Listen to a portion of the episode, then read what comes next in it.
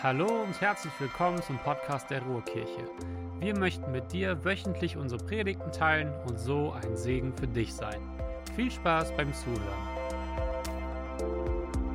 Einen wunderschönen guten Morgen auch von meiner Seite. Schön, dass du da bist, schön, dass du eingeschaltet hast, egal wo du sitzt. Ähm, gut, dass du da bist. Und Martin hat schon kurz angedeutet, es geht heute um etwas, was wir traditionell eigentlich nach Weihnachten feiern. Vielleicht kennst du das, irgendwann im Januar kommen die Sternsänger, die Heiligen Drei Könige. Das sind Kinder, die singen irgendwas, vielleicht sammeln die was für einen guten Zweck, vielleicht singen die auch einfach nur. Und das ist in Deutschland Tradition, das ist woanders Tradition, je nachdem, wo du bist, ist es an verschiedenen Daten. Und wir kennen das, oder? Dieses CMB über der Tour. Das heißt nicht Caro und Markus Breuer, nein, das heißt Kaspar, Melchior, Balthasar. Die Heiligen Drei Könige, sie kommen und bringen Geschenke. Und es ist eigentlich eine schöne Sache, eine schöne Tradition, aber ich möchte ein bisschen gucken, was steckt dahinter. Was können wir lernen von diesen Leuten? Was steckt dahinter? Und bevor ich in den Text einsteige, bevor ich mit euch etwas lese aus der Bibel, will ich erstmal mit ein paar Dingen aufräumen. Und Martin hat schon kurz angedeutet, aber es ist mir ganz wichtig, dass wir ein paar Dinge verstehen und die werden sich auch nachher im Text bestätigen. Nämlich, als allererstes, es waren keine Könige. Es tut mir leid, dass du es jetzt erfahren musst, aber es waren keine Könige, die mit Geschenken zu Jesus gekommen sind. Wir lesen das an keiner Stelle. Es waren Weisen. Weisen. Man kann auch Magier sagen, je nach Bibelübersetzung aber man kann nicht Könige sagen. Das ist das Erste. Das Zweite ist, diese Menschen hießen nicht Kaspar, Melchior und Balthasar. Das finden wir nirgendwo in der Bibel.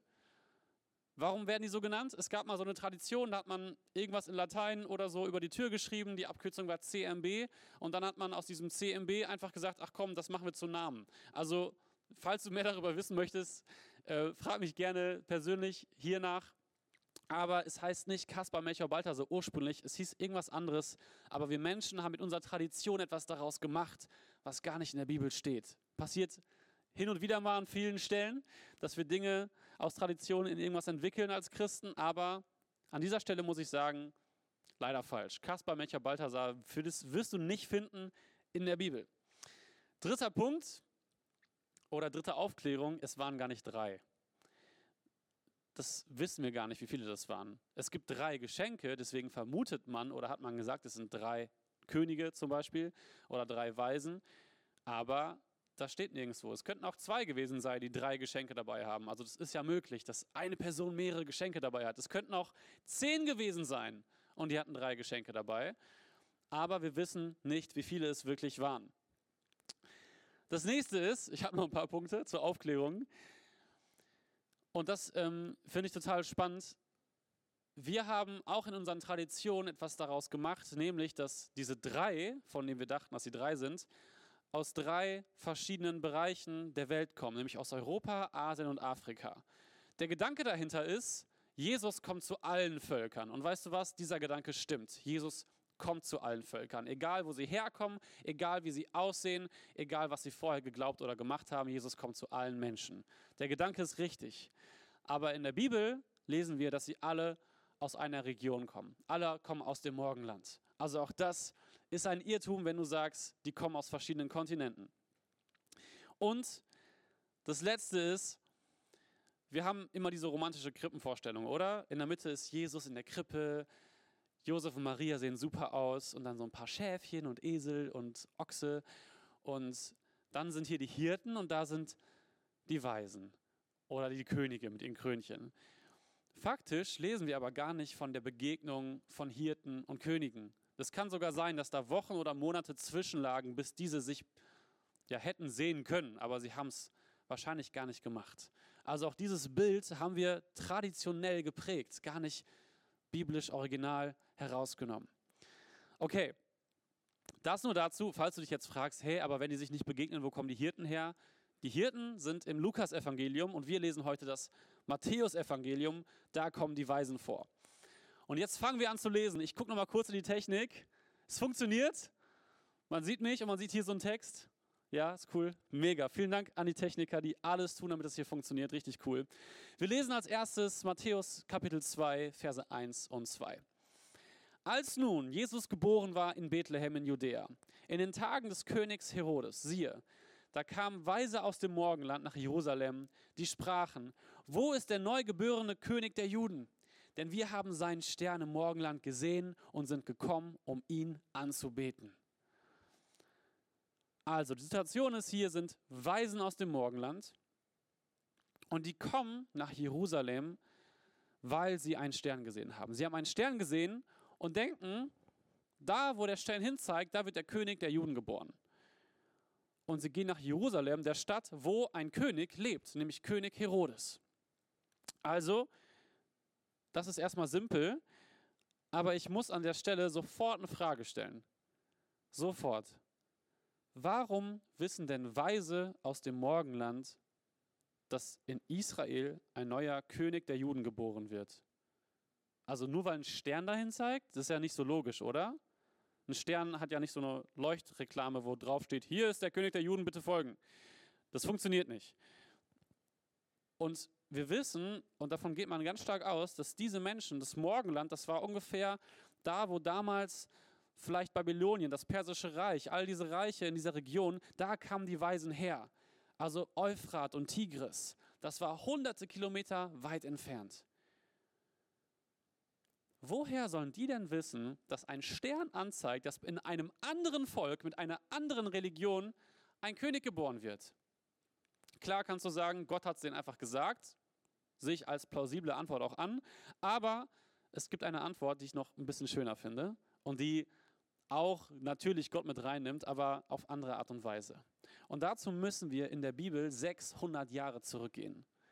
Und ich möchte mit euch eine andere Stelle lesen, und zwar Daniel Kapitel 2, Verse 47 und 48. Da steht nämlich, der König ergriff das Wort und sprach zu Daniel, wahrhaftig, euer Gott ist der Gott der Götter und der Herr der Könige und ein Offenbarer der Geheimnisse, dass du dieses Geheimnis offenlegen konntest.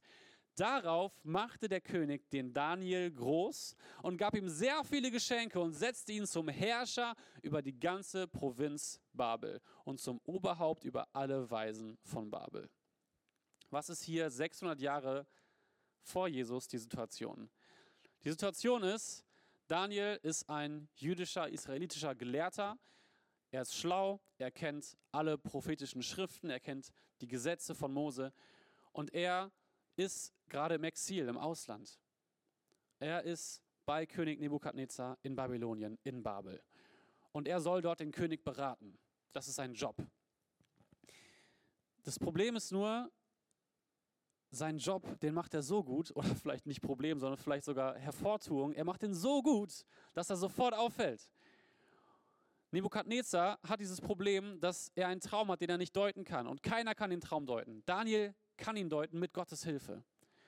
Und da kommt der König zu Daniel und sagt, weißt du was, erstmal hast du mir bewiesen, dein Gott ist der Gott der Götter. Er ist über allem. Das ist total schön, weil Daniel durch sein Tun ein Zeugnis gibt von der Kraft Gottes. Und daraufhin macht der König Daniel zum Oberen. Und hier steht, und das ist super interessant jetzt für uns, er setzte ihn zum Herrscher über die ganze Provinz Babel und zum Oberhaupt über alle Weisen von Babel. Das ist das gleiche Wort wie im Neuen Testament, die Weisen aus dem Morgenland. Das heißt, 600 Jahre vor unserer eigentlichen Geschichte wird ein Jude, ein Israelit, ein Gelehrter, der die jüdischen Schriften kennt, zum Oberhaupt über Weisen gesetzt, die im Morgenland wohnen.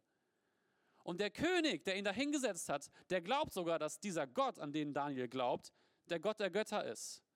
Das heißt, Daniel hat ab diesem Zeitpunkt freie Hand, auch jüdische Dinge beizubringen, diesen Weisen.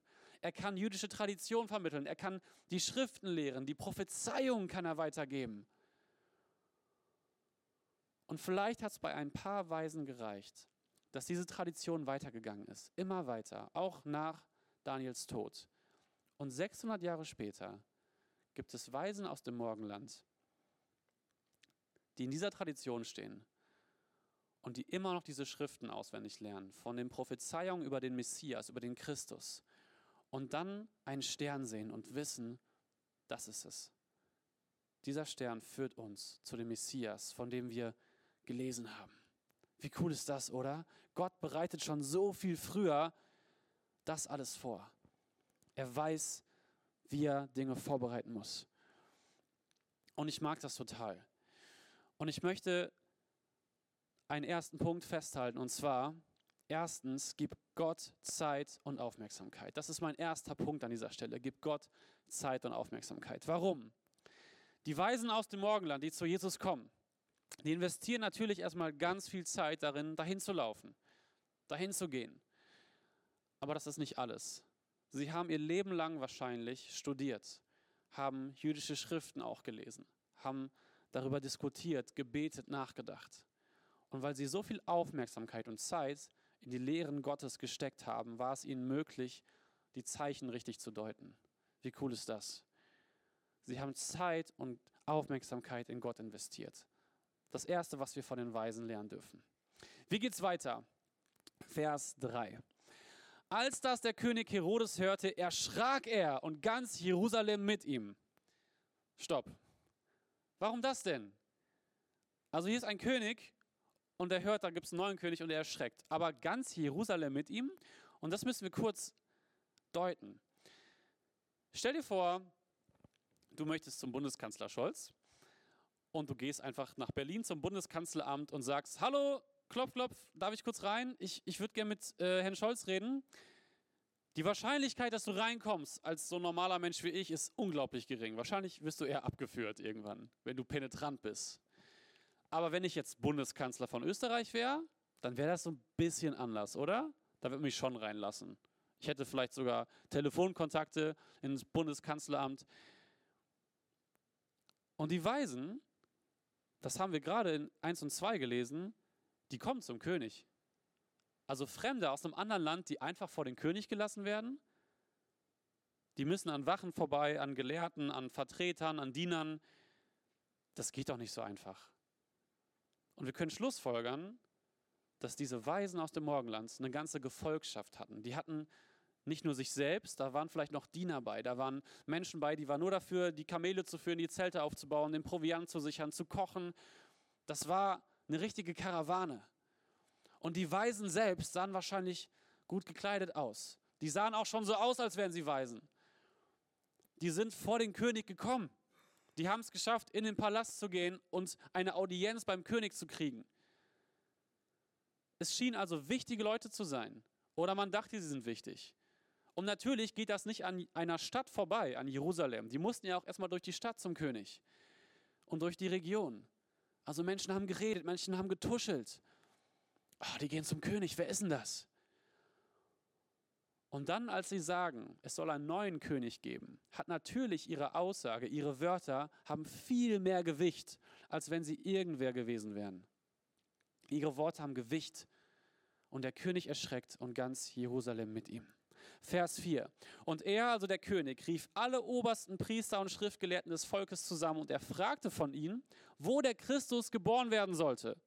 Also Herodes glaubt tatsächlich, dass es dann einen Christus geben wird. Sie aber sagten ihm, in Bethlehem in Judäa. Denn so steht es geschrieben durch den Propheten. Und du, Bethlehem im Land Juda, bist keineswegs die geringste unter den Fürstenstädten Judas, denn aus dir wird ein Herrscher hervorgehen, der mein Volk Israel weiden soll. Also der König ruft Gelehrte und die bringen die genaue Information der Geburtsstätte von Jesus. Die Weisen dachten, König, klar, Jerusalem, muss ja, ist ja die grobe Richtung. Aber hier sind Menschen, die kennen die Schrift nochmal einen Ticken besser und die sagen, nee, nee, Bethlehem. Bethlehem ist der Ort. Wir lesen weiter. Viel Text heute, aber wir schaffen das. Da rief Herodes die Weisen heimlich zu sich und erkundigte sich bei ihnen genau nach der Zeit, wann der Stern erschienen war. Und er sandte sie nach Bethlehem und sprach, zieht hin und forscht genau nach dem Kind. Wenn ihr es gefunden habt, so lasst mich wissen, damit auch ich komme wenn, und es anbete. Und als sie den König gehört hatten, zogen sie hin. Und siehe, der Stern, den sie morgenlang gesehen hatten, ging vor ihnen her, bis er ankam und über dem Ort stillstand, wo das Kind war.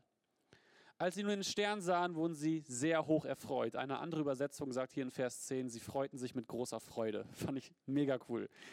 Und sie gingen in das Haus hinein und fanden das Kind samt Maria, seiner Mutter. Da fielen sie nieder und beteten es an. Und sie öffneten ihre Schatzkästchen und brachten ihm Gaben, Gold, Weihrauch, Myrrhe. Also der König schickt die Weisen los, sie kennen jetzt den genauen Ort und sie gehen alleine, also ohne königliche Garde oder so. Und sie kommen auch an und sie finden Jesus, endlich, nach so langer Zeit, nach so langem Studieren der Schrift, nach der langen Reise, haben sie ihn gefunden. Und sie bringen Geschenke mit. Und ich möchte diese Geschenke ein bisschen beleuchten, weil die haben was auf sich. Die sind nicht willkürlich gewählt. Es hat sich nicht so zugetragen im Morgenland, dass sie kurz vor Abreise waren und gesagt haben, boah, was nehmen wir noch mit? Was haben wir in der Schatzkammer? Gold, Weihrauch, Myrrhe. Ja, komm, pack mal ein. Komm, ist gut. So war das nicht. Nein. Ich bin überzeugt davon, dass jedes dieser Geschenke eine höhere symbolische Bedeutung hat und eine praktische, alltagsrelevante Bedeutung. Ich möchte mit der höheren Bedeutung anfangen. Gold. Gold schenkte man damals Königen und Herrschern. Es war kein gewöhnliches Geschenk, nicht nur wegen des Wertes, sondern weil es einfach einem König würdig war. Wenn du adelig warst, wenn du von einem hohen Stand warst, du wolltest einem König ein gutes Geschenk machen, dann war Gold immer eine gute Sache. Egal in welcher Form. Vielleicht eine schöne Goldarbeit, irgendeine Statue, vielleicht einfach nur bares Gold, einfach zack, hier ist der Klumpen. Aber Gold war eine gute Sache. Und die Weisen machen damit klar, wir beschenken Jesus mit Gold. Du bist König, du bist Herrscher, du herrschst. Wir verneigen uns vor dir und schenken dieses Gold. Du stehst über uns. Ganz klare Bedeutung. Das zweite ist Weihrauch. Weihrauch war damals auch bekannt als ein göttlicher Geruch. Im Tempel Gottes in Israel, da hast du Weihrauch gerochen. Weihrauch wurde Gott dargebracht. Es war der göttliche Geruch schlechthin. Und jetzt bringen die Weisen Jesus Weihrauch und sagen damit, du bist göttlich, du bist Gott. Eine ganz klare Aussage. Und das dritte, Myrrhe, das ist schon fast ein bisschen traurig, aber weist total klar auf den Auftrag von Jesus hin. Denn Myrrhe wurde damals benutzt, um Tote einzubalsamieren. Und schon bei Jesu Geburt als kleines Baby wird klar gemacht, das ist der Auftrag von Jesu. Das ist der Auftrag. Er wird für uns sterben und auferstehen. Und dann gibt es noch die praktische Ebene. Gold, ganz praktisch, ist wertvoll. Alles ist wertvoll, aber Gott ist super, äh, Gold ist super wertvoll. Gott ist auch wertvoll. Gold ist super wertvoll. Und wir werden nachher noch lesen, die Familie von Jesus musste fliehen nach Ägypten. Und die kam ja gerade erst aus Nazareth. Was denkst du, wie ist das wohl für ein junges Pärchen, die unverhofft schwanger werden, die dann in eine andere Stadt ziehen müssen zur Volkszählung und danach nach Ägypten fliehen müssen? Wie viel Geld haben die wohl noch übrig? Auf der Reise ist es total schwierig, noch einen Job auszuführen als Zimmermann. Vielleicht hat Josef das versucht, aber dann noch ein anderes Land, wo vielleicht eine andere Sprache gesprochen wird, eine Existenz aufbauen. Dieses Gold konnte die Familie von Jesus versorgen, über einen längeren Zeitraum wahrscheinlich, weil es wertvoll war. Ganz, ganz praktisch. Weihrauch, ich habe es gerade schon gesagt, ist ein göttlicher Duft gewesen, also musste ganz schön gut gerochen haben. Und wenn du dir vorstellst, da wurde ein Baby geboren, das war in einem Stall oder in so einem Nebengebäude, da waren Tiere, vielleicht waren die immer noch da, vielleicht waren die weg, vielleicht haben die mal dahin gemacht. Das hat nicht gut gerochen. Also ganz praktisch, wenn du an einen Ort kommst, der schlecht riecht, dann fühlst du dich nicht so wohl. Und wir Menschen haben das verstanden. Es gibt Restaurants, es gibt Ketten, wo du Klamotten kaufen kannst. Da versprühen ganz gezielt Menschen Geruch, also Inhaber, die sagen, okay, dieser Geruch hat eine bestimmte psychologische Wirkung, dass die Menschen länger am Laden bleiben. Und dann riecht es gut in einem Laden und du bleibst wirklich länger drin. Das ist wissenschaftlich erwiesen. Aber dieser Weihrauch hat hier dafür gesorgt, dass sich vielleicht die Familie von Jesus so ein bisschen wohler fühlen konnte. Es riecht nicht mehr so schlimm. Ganz praktisch, ganz einfach. Und Myrrhe, und das finde ich so cool, Myrrhe wurde auch als Medizin benutzt. Wenn Babys gezahnt haben, dann hat man ihnen Myrrhe auf diese Stellen im Mund geschmiert und die Schmerzen wurden gelindert. Also hatte Maria, hatte Josef ganz praktisch etwas, womit sie dem kleinen Baby etwas Gutes tun konnten. Die Schmerzen wurden gelindert. Drei hohe Gründe, drei praktische Gründe. Aber ich glaube, das alles zusammengefasst ergibt eine große Sache. Der ganze Weg, den die Weisen zurückgelegt haben, die ganzen Schätze, die sie darbringen und auch ihre Art und Weise, wie sie sich verhalten, drückt eine Sache aus, nämlich Ehre. Sie ehren Jesus, sie ehren Gott. Bevor die Geschenke noch kommen, da verneigen sie sich, sie gehen auf die Knie, sie fallen nieder, sie beten an, sie huldigen. Und sie kündigen das ja sogar schon in Jerusalem vor dem König Herodes an. Wir wollen anbeten. Das ist unser Herzenswunsch. Deswegen ist mein zweiter Punkt heute, was wir von den Weisen lernen können, Ehre Gott. Ehre Gott. Die Weisen machen das gut vor. Auf der ganzen Reise, es ist eine ganze Ehrerbietung an Gott. Sie denken nicht daran, boah, was könnte für mich rausspringen, wenn ich zu Jesus gehe? Wie könnte ich noch irgendwas vom Kuchen abhaben? Nein. Sie machen einen großen Weg. Sie bringen große Geschenke mit, die alle wertvoll sind und sie geben es und sie verneigen sich und sie beten an. Ohne an sich zu denken, sie ehren Gott. Das Zweite. Das finde ich mega stark. Ich möchte ein bisschen weiterlesen. Vers 12. Und da sie im Traum, also die Weisen hatten einen Traum, angewiesen wurden, nicht wieder zu Herodes zurückzukehren, zogen sie auf einem anderen Weg zurück in ihr Land. Als sie aber weggezogen waren, siehe, da erscheint ein Engel des Herrn dem Josef im Traum und spricht: Steh auf, nimm das Kind und seine Mutter mit dir und flieh nach Ägypten, dafür das Gold. Und bleibe dort, bis ich es dir sage. Denn Herodes will das Kind suchen, um es umzubringen. Ach du Schande. Hat er nicht gerade eben gesagt, ich will das auch anbeten? War wohl eine Lüge, Herodes. Es geht aber noch schlimmer weiter. Da stand er auf, nahm das Kind und seine Mutter bei Nacht mit sich und entfloh nach Ägypten.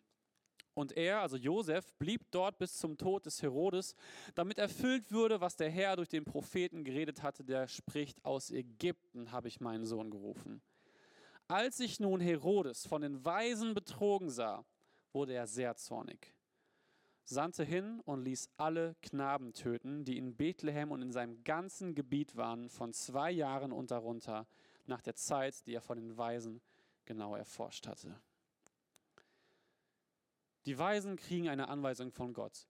Geht, geht wieder zurück. Und Josef und Maria kriegen eine Anweisung, geht nach Ägypten. Alle sollen weggehen vor König Herodes. Und Herodes macht ganz schön klar, warum. Und wir müssen ein paar Sachen über Herodes wissen. Das war kein König, der rechtmäßig auf den Thron gekommen ist. Er hat durch Intrigen irgendwelche Machtspielchen, Auftragsmorde, hat er sich nach oben irgendwie gehieft und hat es geschafft. Er wurde König. Aber als er König war, und das wissen wir aus historischen Quellen, da war es ihm nicht genug. Also er hat dann noch Leute umbringen lassen, teilweise aus seiner engsten Familie, seine Geschwister, damit er an der Macht bleiben konnte. Und da kommt jetzt ein neuer König, da kommen jetzt Weisen, die kündigen einen neuen König an boah, der muss auch aus dem Weg geräumt werden. Und obwohl er die Propheten kennt, obwohl er durch seine Gelehrten hört, ja, hier soll ein Christus in Bethlehem geboren werden und da kommen Weisen, die bestätigen das. Und er checkt vielleicht, da kommt ein Messias, da kommt ein angekündigter Retter, denkt er nur daran, wie kann ich meine Macht aufrechterhalten? Und er will dieses Kind umbringen lassen.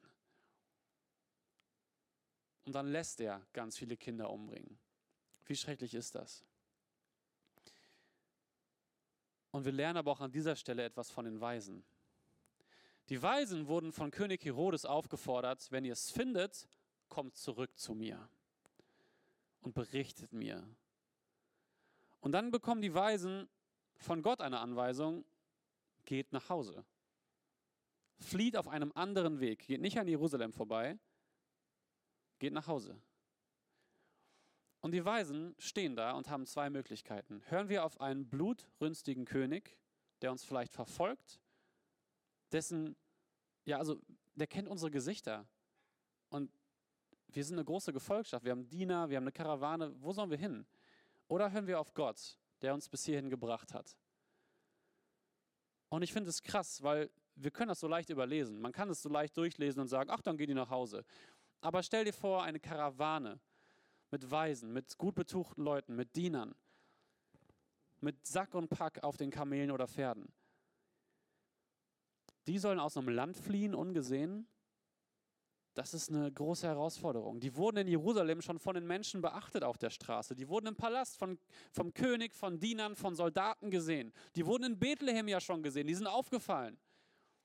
Und jetzt sagt Gott, geht. Und sie wissen, das kann den Tod für sie bedeuten, wenn sie irgendeinem Menschen begegnen, der sie kennt und der ist verpetzt an den König oder an die Wachen. Das ist ein Risiko. Aber sie machen es. Und das führt mich zum dritten Punkt, den wir lernen können, nämlich drittens, gehorche Gott mehr als den Menschen. Gehorche Gott mehr als den Menschen. Die Weisen kennen das Risiko und trotzdem sind sie treu und hören auf Gott. Sie stellen das Gebot Gottes höher als das Gebot eines Königs. Ihre Priorität ist ganz klar. Ich habe am Anfang die Frage gestellt, was können wir von den Weisen lernen? Und ich habe jetzt diese drei Punkte genannt, gib Gott Zeit und Aufmerksamkeit, ehre Gott und gehorche Gott mehr als den Menschen. Und ich muss ganz ehrlich gestehen, ich stehe auf einer Bühne, hier ist ein Weihnachtsbaum, schönes Licht und zu Hause bei uns sieht es auch gut aus, bei dir vielleicht auch. Das klingt nicht so weihnachtlich, oder? Gib Gott Zeit und Aufmerksamkeit, ehre Gott, gehorche Gott mehr als den Menschen. Halleluja. Ist es Weihnachten für dich? Vielleicht muss es das werden. Warum? Warum feiern wir Weihnachten? Wir feiern Weihnachten nicht, weil es so schön gemütlich ist, unterm Baum zu sitzen. Das ist nicht der Beweggrund. Wir feiern Weihnachten nicht, weil wir alle Bock haben, jedes Jahr gestresst zu sein von diesen blöden Geschenken. Nein, das, das machen wir nicht. Wir feiern Weihnachten nicht, damit unsere Kinder noch mehr Plastikschrott zu Hause rumliegen haben. Nein, das machen wir nicht. Der Ursprung von Weihnachten ist, Gott macht sich klein, kommt auf die Erde, damit wir Beziehungen mit ihm führen können. Gott kommt zu uns runter. Er macht den größten Teil des Weges. Er möchte uns nah sein. Und er will nachher noch für uns sterben und auferstehen, damit wir frei von Sünde und Schuld sind, wenn wir uns für ihn entscheiden. Das ist der Sinn von Weihnachten. Gott kommt zu uns. Er will eine Beziehung. Und ich glaube, diese drei Punkte von den Weisen, die können helfen, damit meine Beziehung zu Gott ins richtige Licht gerückt wird. Damit es wieder mehr funktioniert. Wenn ich Gott Zeit und Aufmerksamkeit schenke, ja, dann kann es nur besser werden mit der Beziehung. Wenn ich Gott ehre, dann macht das immer wieder klar, du bist Gott, ich bin Mensch, du bist Gott. Und ich verehre dich, ich bin demütig vor dir. Das macht die Position ganz klar und es ist wichtig, das zu verstehen. Und wenn ich Gott mehr gehorche als den Menschen, dann ist es auch gut für die Beziehung, aber wahrscheinlich auch unglaublich gut für mein Leben, weil Gott weiß es besser. Und ich möchte diese drei Punkte heute mitgeben. Du darfst sie ernst nehmen. Du kannst auch sagen, weißt du was, Markus, ist mir egal. Aber ich bin überzeugt davon, dass wenn du diese Punkte ernst nimmst und wenn du danach leben möchtest, dass es dein Leben positiv verändert. Und ich glaube auch, dass es zutiefst weihnachtlich ist. Denn Jesus ist zu uns gekommen und will Beziehung mit uns haben. Ich möchte noch beten. Gott, ich danke dir so, dass du nicht oben geblieben bist. Ich danke dir, dass du zu uns gekommen bist und dass nichts zwischen dir und uns stehen kann, weil du den Weg freigemacht hast durch Jesus Christus. Und schenk uns wieder neu Mut, Schenk uns Initiative, Leidenschaft dafür, dich zu ehren, mit dir Zeit zu verbringen, dir zu gehorchen. Lass uns verstehen, wie gut das für unser Leben ist. Lass uns verstehen, wie unsere Beziehung aufblühen kann dadurch. Gib uns neue Inspirationen durch Vorbilder, durch andere Menschen, durch Christen, die das schon so gut tun. Gib uns Gespräche, die dazu anspornen, die das reflektieren und die dazu ermutigen, wieder weiterzumachen, mehr zu machen. Schenk, dass wir diesen weihnachtlichen Gedanken von dir verstehen, dass du Beziehung möchtest und dass wir auch was dazu beitragen dürfen. Danke, dass du uns liebst und dass das über allem steht. In Jesu Namen. Amen.